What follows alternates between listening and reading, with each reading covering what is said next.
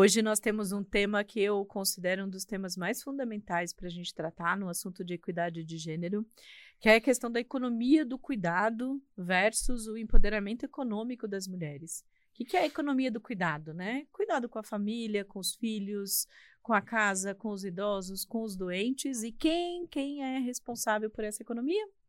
A maioria são mulheres.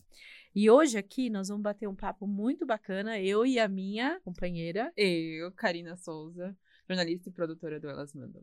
Ai, gente, eu amo esse podcast. Elas mandam. Nós estamos com a não menos maravilhosa Tainá Leite, uma amiga querida, mas além de amiga, ela é uma mulher muito potente. Ela é consultora em diversidade e inclusão, é palestrante. Nossa, essa mulher está em tudo quanto é lugar. Mentora de mulheres. Além de tudo, ela é advogada, gente. Olha isso. Escritora, feminista, mestra em sociologia, doutoranda em ciência política. Não sei como ela consegue, definitivamente. definitivamente. Eu também não sei. Eu fico assim, tentando entender tudo o que a Tainá faz, mas enfim. O dia dela não tem 24 horas. Não tem, não tem. Tainá não tem. É sobre isso que nós vamos falar aqui hoje. Além de tudo isso, a Tainá é gerente sênior de Direitos Humanos e Trabalho no Pacto Global da ONU no Brasil, de quem eu tenho a honra de ser vice-presidente do Conselho do Pacto Global da ONU. Olha só, gente, só com gente poderosa. Então, vamos assim fazer uma conversa. É, já que nós já apresentamos a Tainá, esse tema é um dos temas, como eu falei, um dos mais caros para gente. É, a pergunta, Tainá, para a gente começar e aquecer, assim, a expectativa sobre as mulheres, eu adoro essa frase, e volta uhum. e meio eu acabo postando nas minhas redes sociais. A sociedade quer que as mulheres trabalhem como se não tivessem filhos e que criem filhos como se não trabalhassem. Aliás, a Tainá também é mãe. Como lidar com essa equação impossível de ser equilibrada? Olá, primeiro bom dia, boa tarde, boa noite para você que está nos escutando, é, vendo. E quero agradecer demais o convite, Ana, Karina, tô super feliz de estar aqui. É, eu acho que essa frase, é, ela precisa ser hum, repensada até para a gente articular as relações de trabalho, sabe, Ana? É Porque, é, na verdade, a, historicamente, não se inclui o cuidado nas relações de trabalho.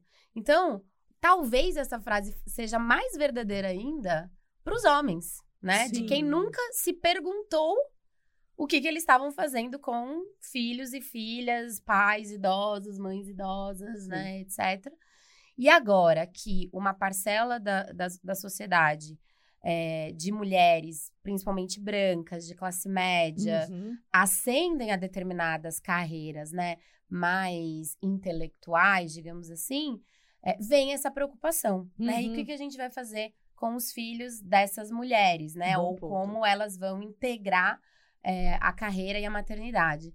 E eu digo que essa não é uma preocupação, é, é uma preocupação, na verdade, muito específica, porque ninguém está preocupado não só com os filhos dos homens, mas também com os filhos e filhas das mulheres trabalhadoras. Exato. Que né? servem, infelizmente, as outras mulheres privilegiadas, como você bem falou. Exatamente. Então, é, eu, quando escuto essa frase, penso como ela nos provoca a, a refletir justamente sobre as relações de cuidado é, na, na democracia como um todo. Ou seja, uhum. onde o cuidado entra, como ou deveria entrar, como um eixo central da Sim. nossa democracia, uhum. né? Porque as pessoas...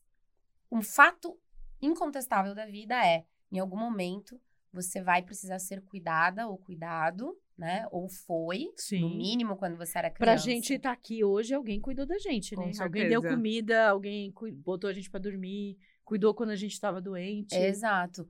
E cuidou bem ou mal, né? Porque também uma coisa que não se debate, e aí no campo né, acadêmico aí que eu, que eu circulo, é, é um debate que eu acho muito importante que a gente tem que trazer mais, é o bom, o que, que é o bom cuidado? Pois né? é. Porque a gente naturaliza essa coisa do cuidado feminino e a mãe, mas não necessariamente também essas crianças ou idosos ou enfim uhum. estão sendo bem cuidados, né? Porque nossa, é um ponto muito bacana. É, é, é trata-se o cuidado como uma relação passiva. Sim. Então sim. quem é cuidado ou cuidada sequer é, é a gente, é sujeito ali naquela relação. Não pode nem reclamar, falar que tá ruim, que tá bom, que é isso. É o que temos. Pelo Exato. menos tá sendo cuidado. É, tem, essa, tem esse, esse estigma também. Né? É, e vai pro campo, né, da vocação, do afeto, e não da qualidade, da técnica. Então, quem é a melhor pessoa para cuidar? Por exemplo, eu, eu, eu vejo muito no caso até de, de, de, desculpa, de pessoas mais velhas, né, idosas ou com alguma restrição de saúde muito grave. Sim. É, quem é a melhor pessoa para cuidar de um idoso ou de uma idosa? Será que, Que é o é, filho. o familiar, né? Que, será que ele tem condições emocionais e físicas, etc? Mas e a cobrança social se você coloca, por exemplo, numa casa de repouso ou Sim. que acesso e que casas temos, né, sociais do, Uhum. do poder público, Sim. etc., com qualidade também, né? E aí a gente, quando a gente traz para esse outro lugar, a gente começa a ter que debater o que, que, é- o que, que a gente não tem, né? Enquanto Uhum. sociedade mesmo e política pública, né? É, e o que eu acho mais interessante é porque a gente associa muito a economia do cuidado à maternidade. Sim. E ela não é só a maternidade, né? Ela tem também a questão do cuidado com os idosos, com os doentes, com a família, com a casa, com uma série de outras coisas. É, eu vi uma pesquisa falando que quase 80% dessa economia do cuidado é feita por mulheres no mundo, que, que é uma economia não remunerada, né? Ou mal seja, remunerado. ou mal remunerada, não é valorizada, né? não tem valorização financeira, Uhum. não é reconhecida, porque ninguém reconhece, né? A gente está aqui porque alguém cuidou da gente, mas ninguém reconhece isso. E um outro ponto, ela não é compartilhada. Quem falou que é só mulher que tem que fazer economia do cuidado? Exatamente. É, bom, quem falou é uma grande. Quem, quem Muita pra quem gente deixa- falou. Muita gente falou, mas provavelmente foi um homem que começou, né? É, é, essa questão da, da, do cuidado, né? Sair, se separar do, do trabalho produtivo, vamos chamar Ah. assim, né? Então a gente começa a ter esse debate, essa dicotomia entre público e privado, né? Uhum. E aí o cuidado entra no que é considerado, então, do campo do privado do Ah, doméstico, né? É, ela não é, é, é uma, uma coisa dada na natureza, o que sempre foi assim. uhum. Então, por exemplo, até a Revolução Industrial, a- a- o cuidado e o trabalho estavam no mesmo lugar, dentro de Tudo casa, junto ali. né? As pessoas, isso não quer dizer que não havia outros tipos de Sim, machismos, etc. Mas é, as pessoas, as famílias, né, o- o- os grupos, seja lá como eles estavam organizados, em feudos, etc., é, trabalhavam e, e- e- faziam as suas coisas da vida tudo no mesmo lugar, Uhum. né? Nas suas casas, terras, etc. É, aí, quando começa essa revolução, começa a urbanização, que o trabalho produtivo, né? Então, com a Passa. ascensão do capitalismo, sai de casa. Uhum. E aí, alguém precisa cuidar de É. todas aquelas atividades que sustentam esses trabalhadores Uhum. na fábrica, né? Enfim, fora, claro, a aristocracia, a burguesia que tem ali todo um conjunto de, de serviçais, etc. Então, nesse momento, os discursos sobre a maternidade mudam Completamente. completamente, né? É, as mulheres, então, se junta aí tanto os, os pensadores, né? Os, os, os iluminatos, iluministas, Uhum. então, a gente tem ali, por exemplo, Rousseau em Emílio, que é uma obra muito clássica, é, falando do papel da mãe na educação e como né, a gente precisa, para ter uma sociedade moralmente mais é, apta, que Uhum. as mulheres fiquem em casa cuidando e educando, e para isso elas têm que ter uma, toda uma virtude moral, né? Aham. Um homem falando sobre o que, como a mulher deve ser, se Exato. comportar e como ela deve. E a igreja, né? Que Uhum. tem também um papel aí muito importante nessa construção do mito do amor materno, do instinto materno, da moral. Então, você também começa a separar o que é a mulher é, que tem ali a sua virtude, né? Uhum. O seu valor moral. Então, ela é recatada, ela é virgem, ela é, enfim. Todo aquele imaginário que se criaram, que se criou sobre as mulheres. né? Exatamente. E isso começa a ter é, camadas também na classe trabalhadora, porque as mulheres também não deixaram de trabalhar, inclusive nas fábricas, Sim. né? É, inclusive sendo uma mão de obra mais barata. As crianças, né, trabalhavam. Ali horas e. E era aceito tudo isso como se fossem coisas absolutamente Normais. normais e naturais. Sim. né? É, e o que nos, nos intriga, assim, hoje, né, pesquisando esse tema é, é, é a naturalidade com que as pessoas introjetaram esse discurso, como se é isso, assim, sempre foi assim, sempre vai ser assim. Então, as mulheres é, são mais emotivas, as mulheres cuidam Uhum. melhor e, e- e, né, e nasceram para cuidar. Isso nos coloca num lugar, obviamente, de muita sobrecarga, mas eu acredito que também é num lugar de incapacitar os homens para esse cuidado, né? Sim, como se eles não pudessem, não soubessem fazer. né? Exato. E nem não pudessem aprender também, né? Sim. Porque É isso. Porque não tem nenhuma restrição cognitiva, né, para cuidar. ou Como a menina aprende a cuidar do filho, o homem também pode aprender a cuidar do, do filho também. O que que impede, né, falando de capacidade cognitiva do homem cuidar? Nada. Ai, adorei que Nada. vocês todos responderam. de- O que, que impede, né? Ele tem capacidade, ele tem as mesmas capacidades cognitivas que a mulher.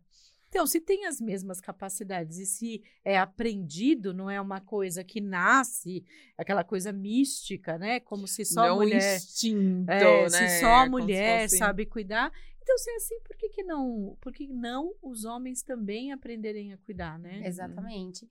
E isso também não é verdade é, desta mesma forma em todas as culturas, Claro. em todos os ambientes. O que nos dá, nos dá né, esse horizonte Esperança. de esperança, de entender que, assim, se foi construído, pode ser desconstruído, né? E se Uhum. não é algo determinado biologicamente, então, gente, fujam de todas as teorias deterministas e que falam, não, estudos provam que o cérebro da mulher.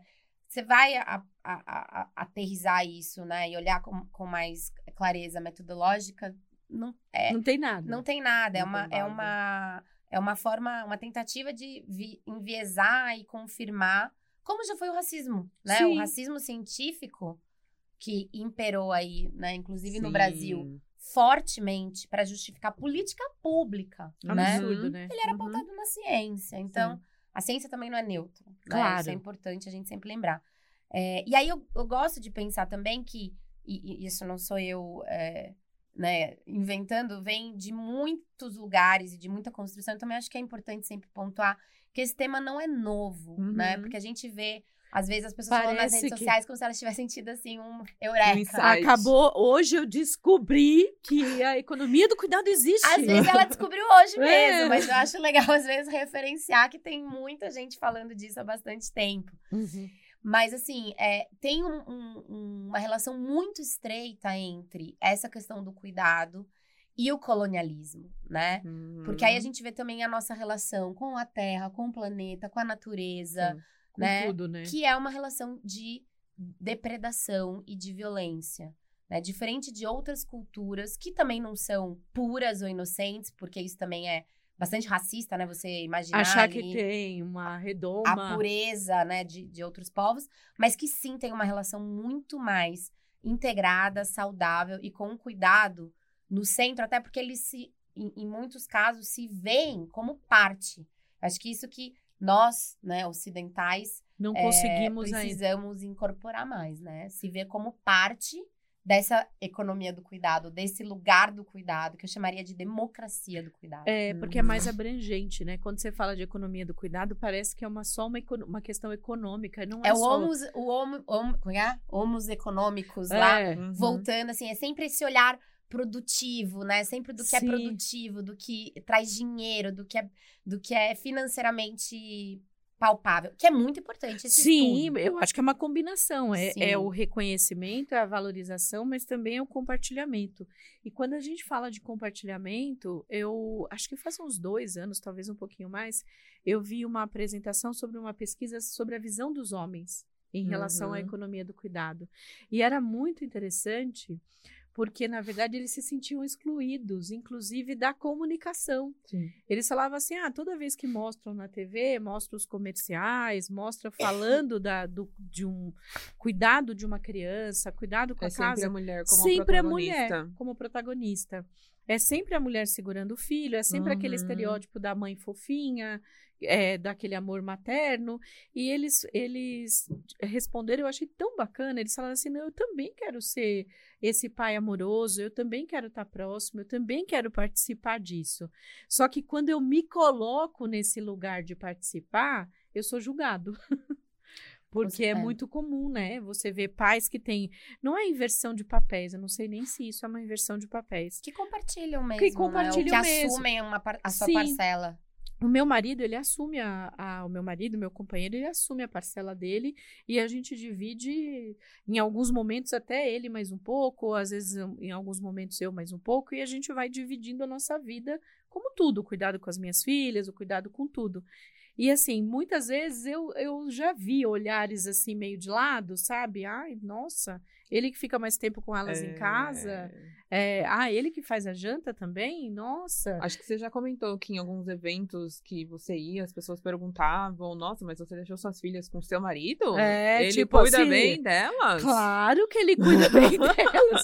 E eu brincava quando às vezes as pessoas me perguntavam, eu falava assim: não, eu deixei elas sozinha, com frio, com fome e na rua.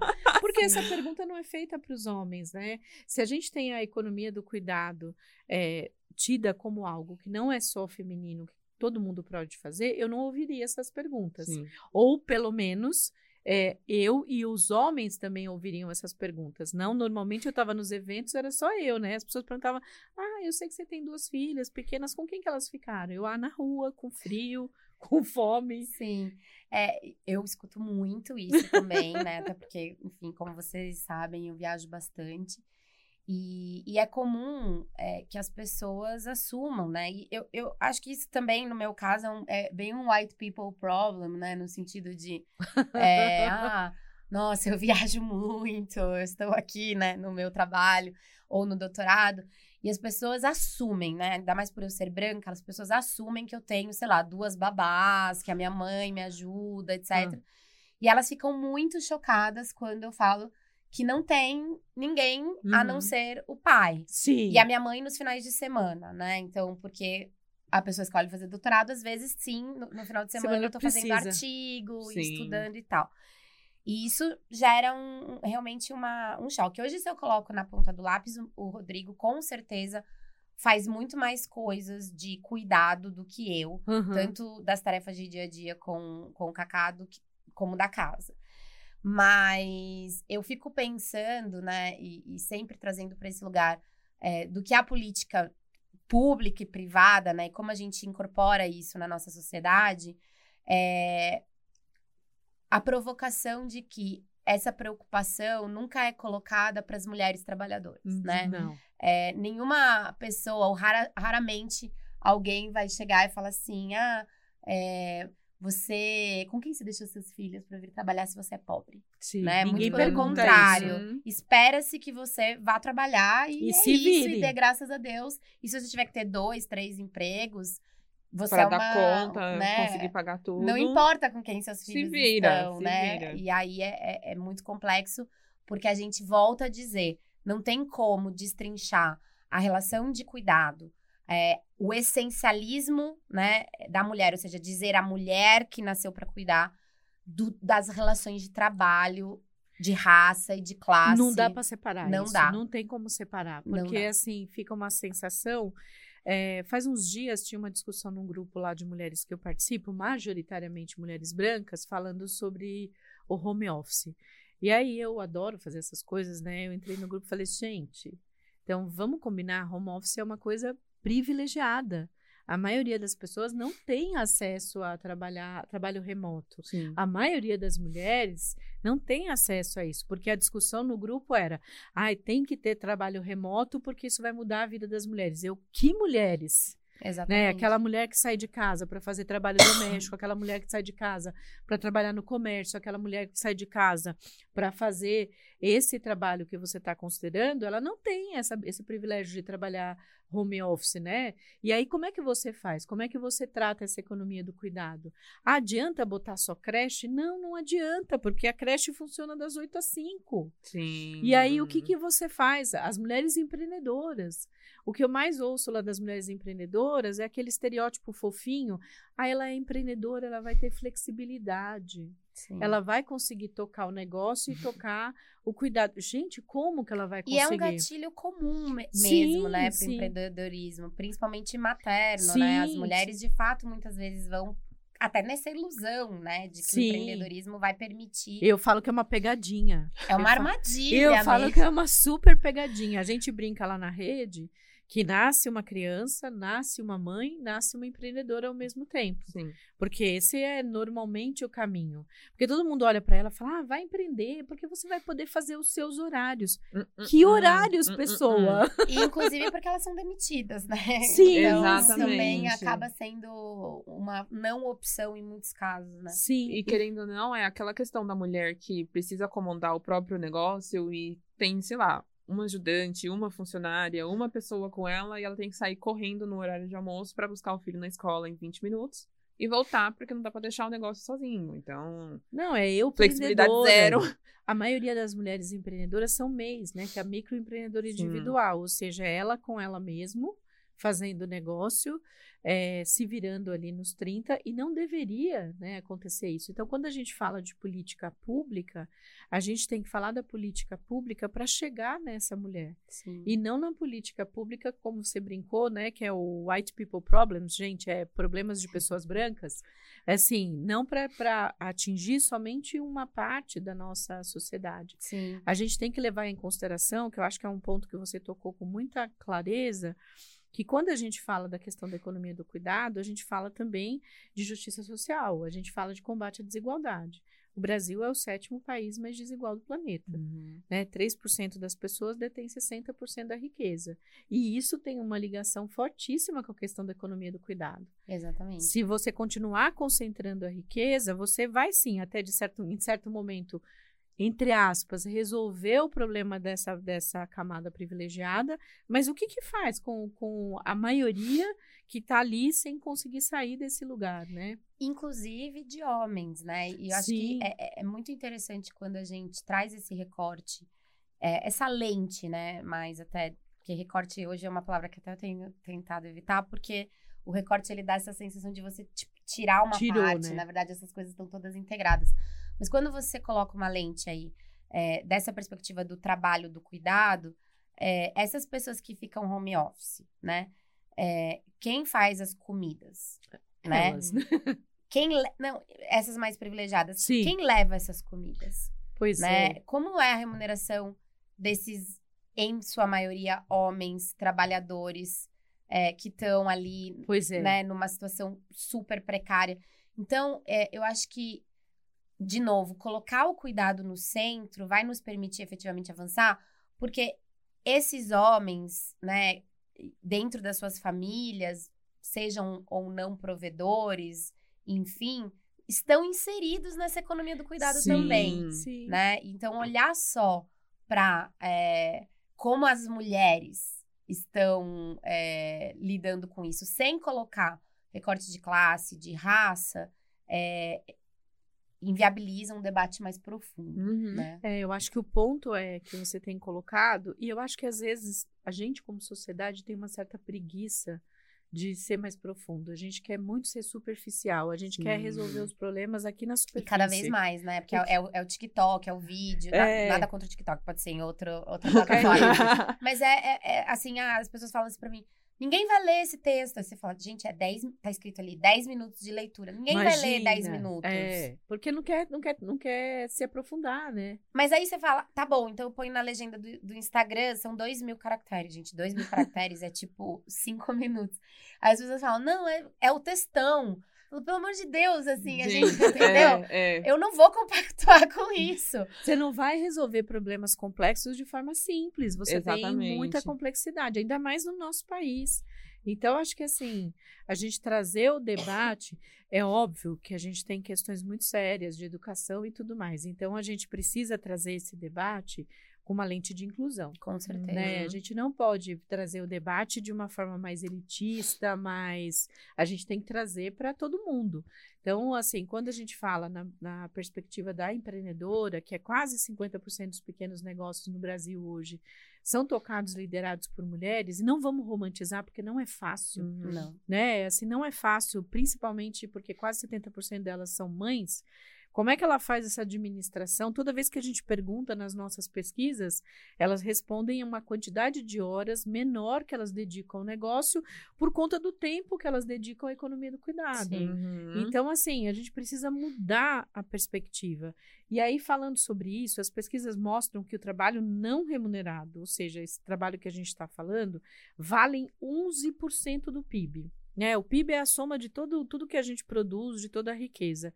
Não deveria, de alguma forma, isso ser recompensado, retornar para as mulheres de alguma forma? Porque a gente não ganha nada, a gente não é reconhecida, não é valorizado, não tem dinheiro. O que, que a gente ganha com isso? Que inferno! Exatamente. É, tem muitos países, né, que, que ou muitos não. Alguns países já debatendo é, a questão, por exemplo, da aposentadoria, né, para mulheres. mais a Argentina deles, aprovou né? uma, uma lei. É, na região, na América Latina, o melhor é, arcabouço, digamos, é, legislativo, normativo, é, de um sistema integrado de cuidados é o do Uruguai. É, e há, de fato, esse debate sobre a remuneração, né? Uhum. É, eu, de novo, eu acredito que sim, a gente precisa integrar isso numa perspectiva de política, ou seja, é, incluir o cuidado, né, na, no, no olhar do, do que é Uhum. a sociedade. É, não acho produtivo a gente fazer isso por gênero, porque eu Ah, acho que é, é importante a gente também fazer mais homens cuidarem, Tá. Né? Porque a gente não pode criar. É o mesmo debate da licença, É a né? mesma Eu sempre coisa. falo, gente, a- agora essa, a gente tem uma licença no Brasil é, razoavelmente grande comparada com licença maternidade, né? Comparada com outros países. É, claro que a gente não vai se comparar com os países nórdicos, mas assim. que tem um ano. É, exato. Uhum. Mas assim, comparado com a média, a gente tem é, uma licença razoável. É, eu, esse não é o momento de, de debater necessariamente aumentar a licença maternidade, mas igualar a licença paternidade ou se debater de fato com Licença seriedade uma parental. licença parental. Porque a gente não pode reforçar cada, mais ainda esse estereótipo Sim. Sem né? dúvida nenhuma. e esse lugar. Mas sim, a gente precisa que o cuidado venha pra política. E ele tá vindo, tá? Então é importante dizer que Uhum. hoje, hoje mesmo, literalmente, né? Assim, há poucos dias, é, o Brasil, o Ministério de Direitos Humanos, é, Ministério das Mulheres, enfim, foi criado um GT, né? Um grupo de trabalho interministerial para debater o Plano Nacional de Cuidados, né? Uhum. Penso eu que muito inspirado é, nesse plano do Uruguai, que é de fato referência na região, é, e que dentro da sua política tem ali perspectivas, inclusive de educação, Sim. de compartilhamento, de, é, sabe, é, orientação, cursos para homens Sim. sobre masculinidade, sobre estereótipos, sobre violência. É, né, as questões que é, Uhum. ma- ma- é, tangenciam aí todos esses temas, sim. né? Então, é, é essencial que a gente, de fato, enxergue o cuidado como um pilar da nossa democracia, da Sim. nossa sociedade. Porque, de novo, 11% do PIB é coisa pra caramba. Significa é. que tem gente é, ganhando dinheiro pra caramba em cima Uma- do trabalho gratuito ou mal pago. O que é uma sacanagem. Vamos É, um- é um combinar. absurdo, é uma violação de direitos humanos, é Uhum. uma. Né? E aí, se você faz é, é, análise ali de dados, você vai ver que são, além de serem na maioria mulheres, são na maioria mulheres negras, são na Sim. maioria mulheres pobres. Então, isso é, volta também ao ponto de que eu também tenho falado bastante, quando as pessoas falam assim, mesmo as pessoas mais progressistas, mas a gente, as pessoas estão passando fome Uhum. né? Ou as pessoas, o planeta tá implodindo, a gente precisa primeiro resolver esses problemas mais urgentes. E aí é um erro Uhum. conceitual e metodológico olhar dessa forma para a política, porque o gênero, a raça, a região, a localização, Isso é determinante. Para qualquer questão de política pública. Você não vai resolver o problema se você não olhar para Sim, isso. Porque sim. quem tá passando fome, na sua maioria, são mulheres, e são mulheres negras, e são Sim. mulheres de determinada região do Brasil. Exato. E tem que olhar para isso. Não, eu acho super bacana a gente pensar nessa perspectiva, porque assim, todo mundo fica falando sobre, ai, vamos melhorar a licença maternidade, vamos criar é, um trabalho home office para as mulheres. Eu falo, gente, a gente não está resolvendo o problema. A gente está simplesmente aprofundando essa discussão. A gente precisa, de verdade, pensar na questão da economia do cuidado como solução de democracia. Adorei o que você falou. Uhum. Porque é terrível você ver as mulheres assim, no dia a dia, lutando, sofrendo. E se você pega, por exemplo, a situação de saúde mental, que foi muito agravada na pandemia, a maioria são mulheres. Sim. E aí você vê todas as consequências dessa economia, eh, economia do cuidado não valorizada, não, não reconhecida não compartilhada, inclusive como consequências bem graves na vida, na saúde e na condição física dessas mulheres. Com então, certeza. acho que temos que realmente mudar. Gente, não é um assunto assim. Isso mudaria o jogo se a gente conseguisse de Muda verdade eh, aprofundar a questão e trabalhar melhor essa questão. É, deixa eu perguntar, Thay, assim, quais são as ações práticas que o Pacto Global é, tem, pro- tem feito proposta, que geram mais engajamento na sociedade quando a gente fala de economia do cuidado? E como é que essas ações engajam, né?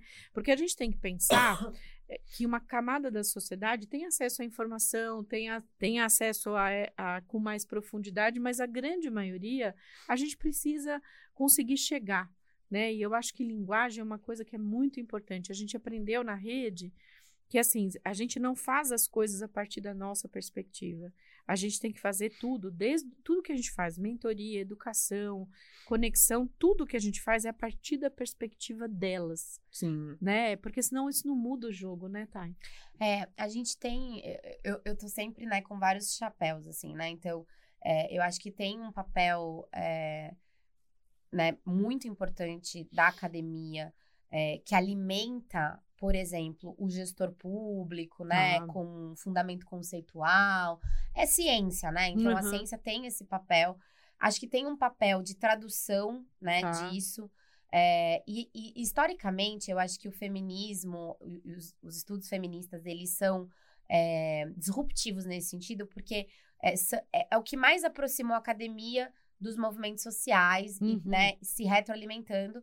E ali junto também com os estudos raciais, decoloniais, etc. Então tem essa, essa conversa que se retroalimenta ali, tanto Tá. para estressar a academia desse lugar é, elitista, né? E, e colocando mais pessoas é, que até então eram, eram objeto de, de estudo para se Uhum. tornarem sujeitas pesquisadoras é, e fazer pesquisa sobre o que é es- essa vida do privado, que até Perfeito. então era do privado. Então, esse papel eu acho que é essencial. E no pacto, né, na minha função, liderando todas as iniciativas de direitos humanos e trabalho, é, o nosso mandato está completamente é, direcionado a mobilizar e engajar as organizações do setor privado, né? Hum. Sempre em diálogo, claro, com o setor público, com os gestores públicos também, porque a gente tem muito claro que a gente não vai mudar o jogo Claro, sozinho, sim, né? é então isso. precisa todo mundo se unir. E lá, né, olhando para as empresas, a gente tem. Desculpa, gente. É, a gente tem esse papel, é, e aí pensando a gente como setor privado, todo mundo, né? É, o trabalho, ele é, é uma, uma, um lugar tanto de reprodução de violências e desigualdades, Maravilhoso. É né? isso. quanto de possível transformação Aham. né? Então, historicamente, inclusive, todas as conquistas, todas as lutas por direitos trabalhistas, né, por igualdade de gênero é, formal na lei, né, das Uhum. mulheres poderem trabalhar nas, na- em determinadas funções, das crianças não trabalharem, etc., estão muito ligadas a esse, esse mundo do trabalho. Uhum. Então, na- a nossa responsabilidade é enorme nesse engajamento, nessa Tá. movimentação das lideranças empresariais, principalmente, né? Então, é, a gente sentar, e engajar e chamar o CEO, a CEO falar, bichinho, Vem senta cá." aqui, vamos, né? O que, que você está fazendo? Qual que é o Uhum. papel? E nos movimentos, né, é, para quem não conhece, a gente lançou em 2022 a Ambição 2030, Que eu adorei. que é um- uma, um- um- são- é uma plataforma de aceleração dos ODS que a gente considera prioritários para atender a Uhum. Agenda 2030. Dentre eles, o ODS 5, que é a igualdade de gênero, e o ODS 10, que é a redução das desigualdades sociais, onde a gente também trabalha as questões Hum. raciais, ele tem como objetivo, como meta, né? Porque a ambição, ela é um- um- um- uma plataforma que fala o seguinte: a gente precisa de metas claras, com compromissos, sabe, muito Uhum. palpáveis, o que significa Uhum. que não, não significa que sejam fáceis, Mas são né? palpáveis. mas são claros de entendimento. Sim. E aí, no caso, a gente está trabalhando ali com aumentar as pessoas em posição de liderança e alta liderança, tanto pessoas negras e, né, eh, ou não brancas, porque também estamos olhando para refugiadas Sim, outras sim. etnias indígenas, etc. E mulheres. É, e aí, eu sempre friso, porque isso para mim é muito importante, que não é ter mais mulheres brancas CEOs que vai resolver o problema. É isso. Uhum. Mas Uhum. ter mais mulheres é, com a caneta é um que as, né, com a- o poder de tomar decisão é um sintoma de que a gente está trabalhando, né? Quando a gente chega lá, que a gente conseguiu estar trabalhando todos os outros problemas, incluindo o compartilhamento das tarefas de cuidado, né? a- a- as licenças, políticas de, de conciliação familiar, né? Trabalho Uhum. e, e vida pessoal, é, essa desmistificação do cuidado, né? Essa, esse repensar as relações de trabalho. Então, tudo isso precisa ser trabalhado para que a gente atinja a nossa ambição Claro. dessa paridade. Porque essa frase também virou meio clichê minha, mas é, as pessoas não brotam na liderança e muito menos lá ficam se você não tem uma série de Um trabalho. questões estruturadas para isso. Então, no movimento, a gente tem uma jornada de capacitação, mentorias para alta liderança, um pilar específico de engajamento dessa alta liderança que eu acho assim que é dos mais importantes, sabe? É quando o Carlo, né, quando Uhum. o, o outro homem branco, hétero, cisgênero chama os pares dele Pra falar. na né? chincha, no amor ou não, Uhum. e fala: e aí? O que, que você vai fazer? Né? Aham. Isso tem um poder muito importante. É por isso que a gente precisa muito de aliados, gente. Sim. Né? A gente precisa que é, esse, de fato, seja entendido como um problema de toda a sociedade. Porque não é um problema das mulheres, Esse é o ponto. das mulheres cis, da, né? É um problema, uma sociedade que não sabe cuidar Uhum. né? Uma sociedade que não valoriza o cuidado, uma sociedade que está adoecida, né? Uma sociedade que, que o Brasil, você falou, é o sétimo país mais desigual Sim. e é também o país com maior índice de doenças mentais, né? De adoecimento, depressão, Uhum. ansiedade, etc. do mundo, né? O que, que isso diz sobre o nosso... O que, que diz sobre a Uhum. gente, né? Não é só que a gente usa a maior quantidade de horas utilizadas nas redes sociais. Também. É, também tem, assim. Uma coisa É também uma, está outra, ligada a outra. é, é uma outra conversa que a gente poderia ter muito profundamente e achar e dar, enfim, conseguir descobrir várias coisas sobre os nossos comportamentos. Mas... Vamos ter várias temporadas pra é falar sobre sobre isso. Não me chamem que eu sou péssima. né? No- ah, mas precisa de uma distraçãozinha de vez em quando. É. Para falar um pouquinho mais sobre essa questão de economia do cuidado, divisão de tarefas e afins, a gente recebeu a história da Luciana, uma empreendedora de Manaus. É, ela contou pra gente que ela e o marido trabalhavam numa mesma empresa, enfim, setores diferentes, mas trabalhavam numa mesma empresa e aconteceu de um ano os dois serem demitidos com um filhinho pequeno em casa. Então, todos os sonhos foram jogados para o alto, deixados de lado. É, eles precisaram abandonar o apartamento já comprado que estava sendo pago, foram morar numa casa emprestada. E, assim, as dificuldades aumentando, as contas chegando, até que, de alguma forma, é, a Luciana conseguiu fazer, a- fazer um curso para que ensinava a fazer bolos de potes para venda. Uhum. E essa foi a saída da família. Então, ela conseguiu fazer esses bolos. A família dela, amigos próximos deles, começaram a comprar esses doces para, de alguma forma, poder ajudar eles. E, enfim, o negócio dela cresceu, ela se estabilizou. O marido começou a trabalhar juntamente com ela também. Então, hoje eles têm uma doceria, fazem encomendas e afins, mas eles fazem isso em casa para conseguir dividir o cuidado da casa Nossa. e do filhinho. Mas é, o que eu quero comentar é que querendo ou não, a família, os amigos ao redor deles que ajudaram eles nesse momento foram essenciais, né? Porque se não tivesse ninguém perto, nem, ninguém para estender a mão, eles poderiam muito bem ter acabado na rua. Não, porque E- se não tem apoio, né, cara? Exatamente. Então, é, pensando por, por esse lado de mulheres, ou enfim, famílias que não têm essas pessoas perto, tem alguma instituição que oferece esse tipo de. essa rede de apoio para eles, para que eles consigam, de alguma forma, é, enfim, se estabilizar ou em- receber um suporte temporário até que. Bom, tem é, inúmeras instituições filantrópicas, né? Sim. Vamos, vamos falar assim, ou algumas, e aí eu acho que depende muito também do perfil da cidade. Certamente essa é uma realidade mais frequente no sul e no sudeste, né? Então também tem esse recorte. Sim. Uhum. É, e eu acho que é importante pegar esse caso até mais para falar da importância de um Estado forte. Uhum. né? Sim. É, e não só de um Estado forte para políticas públicas que acolham e, e- e lidem com essa situação Sim. ali, é, é, que seja temporária, né? Então, com as- Uhum. é, renda né, Uhum, provisória, com apoio na recolocação, o que for, mas também é, um Estado forte que consiga não permitir tantas violações de direitos trabalhistas, né? Uhum, E, é e de, de situações desse tipo. É é importante que o setor privado entenda é, e que as empresas entendam que um Estado forte é bom também para elas, Uhum, né? E quando a sim. gente fala um Estado forte, não é um Estado onipresente, não é um Estado Sim. autocrático, É não necessário é um Estado... para cuidar de quem precisa. Exatamente. E que as empresas têm uma responsabilidade social também, Claro. né? Elas têm que é, levar em consideração a realidade das famílias, né? Nas suas tomadas de decisão. Porque a gente ainda tem uma realidade muito cruel dentro das organizações. Sim. Em que o lucro realmente é a única é, tônica de objetivo. tomada de decisão. E aí, assim, gente, isso não é só uma questão é, moral e ética. Está na nossa Constituição. Uhum.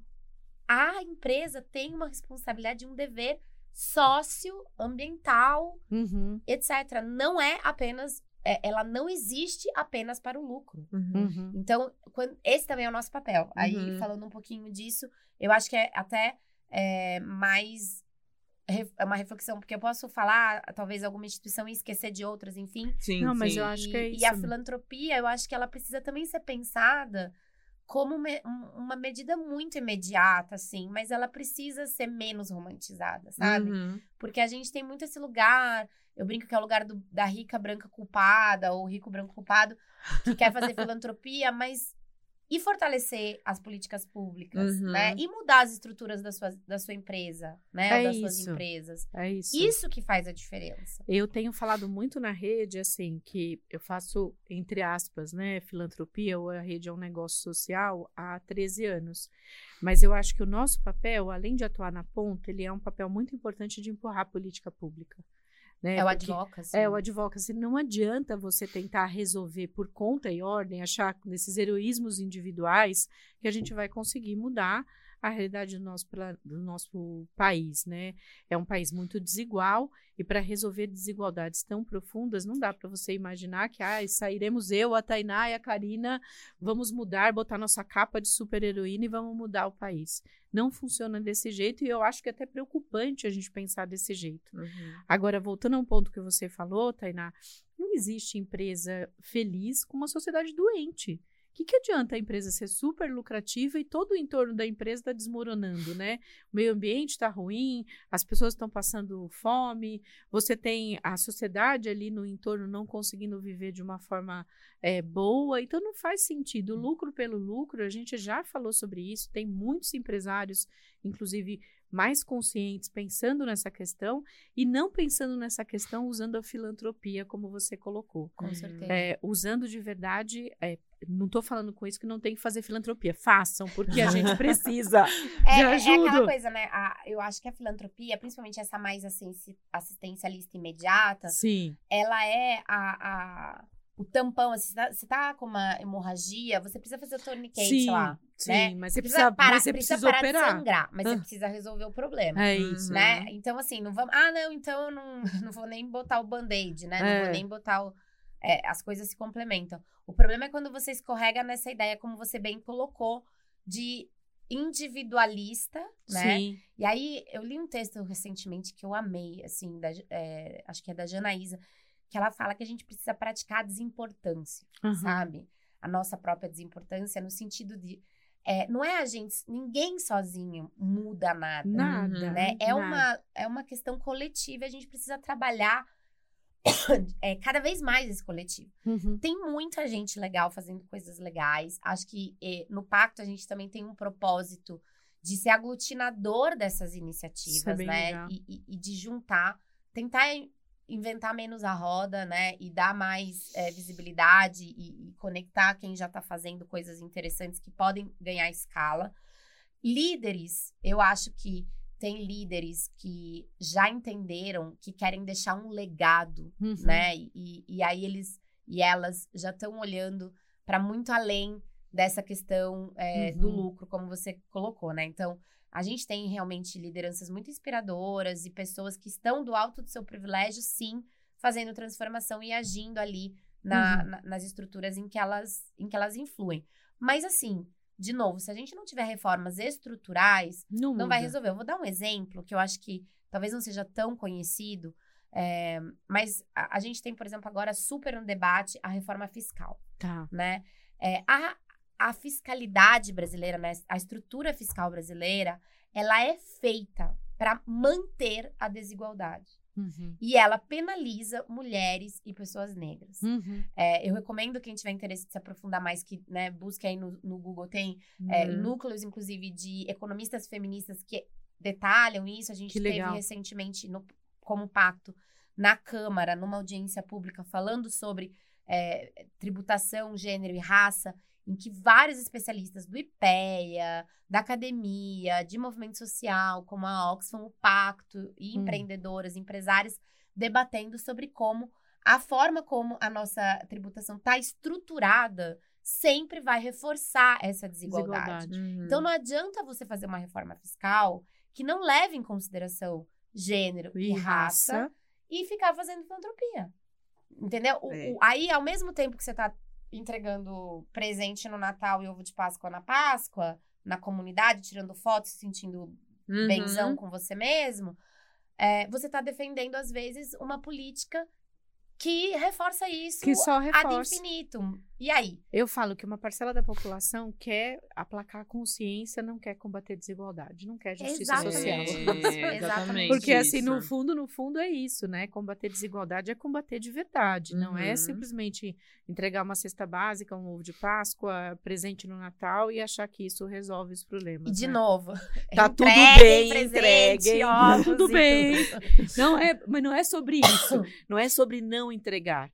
É sobre entregar e, ao mesmo tempo, brigar por mudanças de verdade, mais profundas. Justiça social é sobre você ter oportunidade, ter dignidade. E quando a gente fala de economia de cuidado, a gente fala sobre isso. Sim. Nossa, gente, dá vontade de não parar mais. Ainda temos Mas- perguntas. Mas, Vai, cara. não, podemos, podemos, seguimos. Podemos. É, como você acha que a questão do trabalho invisível deve ser resolvida no âmbito familiar, coletivamente, com leis ou políticas públicas, né? É, aí toca um, um outro ponto super interessante e estrutural, porque assim, é, a gente tem também, isso é importante dizer, uma, uma sociedade, né? É, e aí eu vou olhar Brasil, tá? É, que já é grande o suficiente. Sim. Mas a gente tem uma estrutura jurídica, inclusive, que é familista e maternalista. Aham. né? Uhum. Então, é, a forma como a nossa, a nossa estrutura familiar está estruturada, ela reforça também esse lugar de gênero, Tudo. Né? Então, a, a, família, inclusive como núcleo desse cuidado, né? E, e, e aí isso é um fenômeno muito típico do neoliberalismo também, de cada vez mais jogar para o indivíduo a responsabilidade de tudo, né? Uhum. e, e criando esse indivíduo, é, né, que dono de si, que tem um propósito, é o, o, o CEO de si mesmo, é o, né? É, esse indivíduo, ele não existia até pouco tempo atrás, né? Uhum. E algumas culturas ainda não existe. Sim. Uhum. É, Você é parte de um todo. Você é um coletivo, Você é um você não é você só. Exato. Então, quando você começa a ter uma família que é, na maior parte das vezes, nuclear, heteronormativa, é, e aí ela é isso no imaginário, Uhum. mas é, é um imaginário, inclusive, jurídico. Porque na prática, essa é assim. família imaginada pela nossa Constituição é a minoria, Uhum. Sim. né? A do papai, mamãe, filhinho, com, né? Papai ganha mais, mamãe ganha o suficiente pra fazer as unhas e etc. Essa família não é a Não família existe. brasileira, né? Não. Só que ela pauta a cultura, ela pauta a norma social, ela pauta, inclusive, legislação, etc. Então, a gente precisa, como já tem acontecido em outros países, e aí esse debate vem muito da academia também, vem muito dos movimentos sociais, desfamiliarizar o cuidado. Uhum. né? Uhum. A- porque, assim como o trabalho, em linhas gerais, eu sei que às vezes dói falar isso, e as pessoas ficam, meu Deus, Como ela assim? quer acabar com a família. É, e aí, né, a feminista quer acabar com a família. Nossa, aí Quer que pronto, todo mundo você já seja tá gay. É, mas assim, a família no Brasil, em, em boa parte do planeta, ela na verdade é o lugar onde a gente tem as maiores violências. Sim. Sim, né? em todos os Sim. Em aspectos. todos os aspectos. Se você olhar, por exemplo, a gente tem muito esse fantasma, esse espantalho do pedófilo, do abuso da criança. Do monstro. 80% dos abusos familiares acontecem, eh, sexuais contra crianças, acontecem dentro de casa Sim. por um familiar, na maior parte das vezes o pai. Uhum. Então, é, por que, que a gente está falando da família como um espaço de emancipação, de cuidado. de de- cuidado? Como se fosse um paraíso. E aí tá, perfeito. né, como se as pessoas Uhum. não tivessem todas, né, adoecidas e tendo que ir pra terapia. Falar de quê? A gente fala do quê na terapia, minha gente? Da família. da família, pai, né, da- dessas violências todas. Então, a gente precisa se familiarizar para entender que os vínculos precisam ser mais profundos entre todas as pessoas e Uhum. nesse senso de coletivo, né, de que você pode não ser da minha família, mas você merece. Você pode não ser nem alguém que eu frequente, ou que eu conheça, ou que eu entenda. É, né, com, por exemplo, comunidades. é, a- as pessoas que estão numa bolha e às vezes nunca conheceram, por exemplo, uma pessoa trans, uma travesti, né, uma prostituta, uma trabalhadora sexual. Mas essa pessoa faz parte da mesma sociedade, ela tem Sim. direitos, ela tem que ter dignidade, ela tem que ser cuidada. É isso. E a gente tem que cuidar também. Então, o primeiro passo é desfamiliarizar o cuidado, coletivizar esse o cuidado, concordo super. humanizar as pessoas, né? Porque a gente, nessa de familiarizar, é assim. A fa- Gente, Succession, né? Que a gente tá órfã ainda, porque tô órfã. É, a família, quando você fica nessa família, família, família, a família pode ser esse lugar super violento, mas na tua cabeça é o lugar pra onde você sempre tem que voltar e sempre quem você tem que proteger, É verdade isso, né? né? Então teu Uhum. pai, tua mãe, teus irmãos podem ser uns, umas pessoas horríveis, tóxicas, que Mas fazem é muito família. mal, mas é minha família. É família. Tá tudo bem. Isso é muito doido, né? Isso é muito. A gente precisa muito desfam... Eu adorei essa expressão. Também não é Desfamiliarizar. minha, tá, gente? Muitas pesquisadoras usam, a gente pode fazer referências ali no centro da descrição. Maravilhosa. Isso. Respondemos todas as perguntas. Meu Deus do céu, dá vontade de ficar horas, eu aqui quero, horas. A gente precisa fazer o outro pra falar sobre o que, que a gente tinha falado. a, o- a questão das, das redes sociais. Das redes sociais, a gente precisa Ai, fazer um. A gente precisa fazer um aqui, assim. Esse vai ser. A tipo, gente precisa pegar fazer fogo. um com um especialista, a gente precisa fazer um sem especialista só pra gente poder falar tudo que a gente quer É. sem ser jogada. Maravilhoso. Gente, a rede não tem é, um curso especifi- específico é, falando sobre economia do cuidado, mas se você acompanhar nossas redes sociais, a gente faz uma série de distribuições, tanto na Rede Mulher Empreendedora quanto nas redes do Instituto Rede Mulher Empreendedora, falando sobre economia do cuidado, sobre saúde mental, como é, dividir as tarefas com familiares, enfim, como não se sobrecarregar, como a mulher não precisa dar conta e não deve dar conta de tudo. Então, sigam as nossas redes sociais, fiquem atentos que, enfim, conteúdos novos relacionados ao assunto sempre estão disponíveis.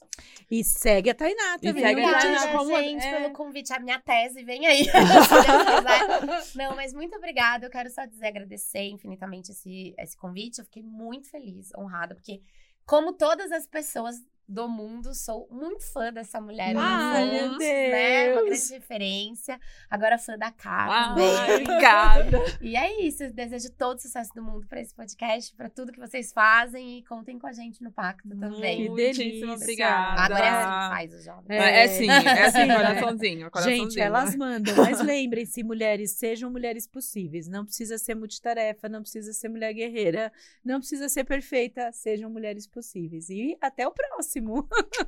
tchau, tchau. Apresentação: Ana Fontes, Carolina Guiar e Karina Souza. Direção criativa: Karina Souza. Produção executiva: Rede Mulher Empreendedora e Instituto Rede Mulher Empreendedora. Produtora: Karina Souza. Roteiro e direção: Curatas.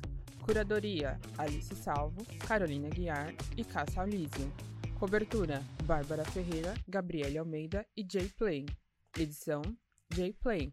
Concepção da ideia: Curatas, Jplay e Rede Mulher Empreendedora.